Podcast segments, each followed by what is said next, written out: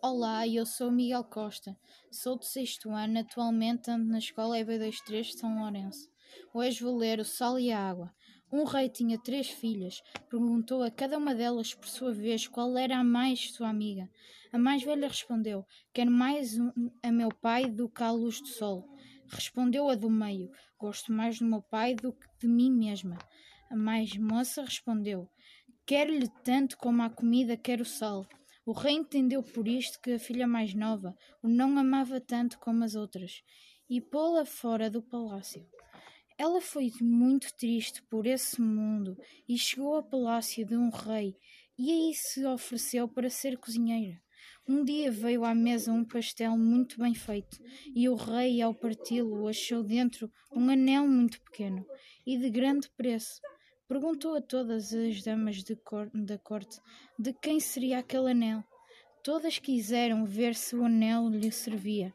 Foi passando até que foi chamada a cozinheira, e só ela é que o anel servia.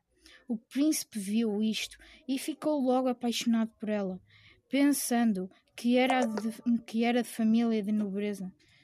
Começou então a espreitá-la, porque ela só cozinhava às escondidas e viu vestida com tra trajos de princesa. Foi chamar o rei, seu pai, e ambos viram o caso. O rei deu licença ao filho para casar com ela, mas a menina tirou por condição que queria cozinhar pela sua mão o jantar de dia da boda. Para as festas do noivado convidou-se o rei que tinha três filhas e que pusera fora de casa a mais nova. A princesa cozinhou o jantar, mas nos manjeres que haviam de ser postos ao rei, seu pai não botou sal de propósito. Todos comiam com vontade, mas só o rei convidado é que não comia. Por fim perguntou-lhe o dono de casa por que é que o rei não comia. Respondeu ele, não sabendo que assistia ao casamento da filha. É porque a comida não tem sal.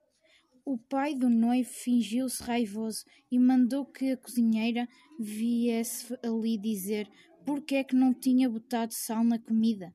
Veio então a menina vestida de princesa, mas assim que o pai a viu, conheceu-a logo e confessou ali a, a sua culpa por não ter percebido quanto era amado por sua filha, que lhe tinha dito por lhe queria tanto como a comida quer o sal, e que depois de sofrer tanto nunca se queixaria da injustiça de seu pai.